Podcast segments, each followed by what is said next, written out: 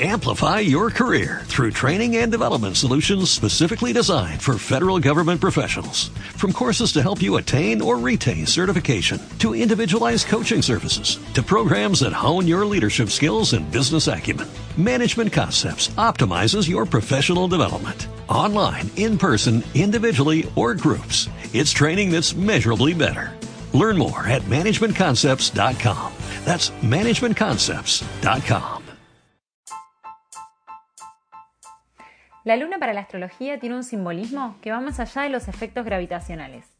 Ella afecta a las mareas, al océano, conecta con cada ser vivo sobre la Tierra.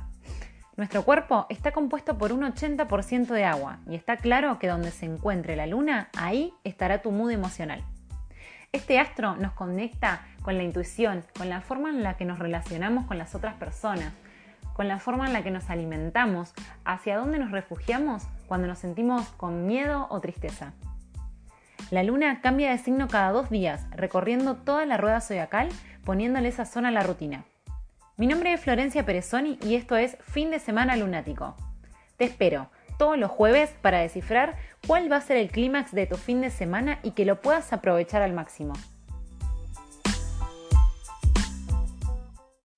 Amplify your career through training and development solutions specifically designed for federal government professionals. From courses to help you attain or retain certification, to individualized coaching services, to programs that hone your leadership skills and business acumen, Management Concepts optimizes your professional development. Online, in person, individually, or groups, it's training that's measurably better.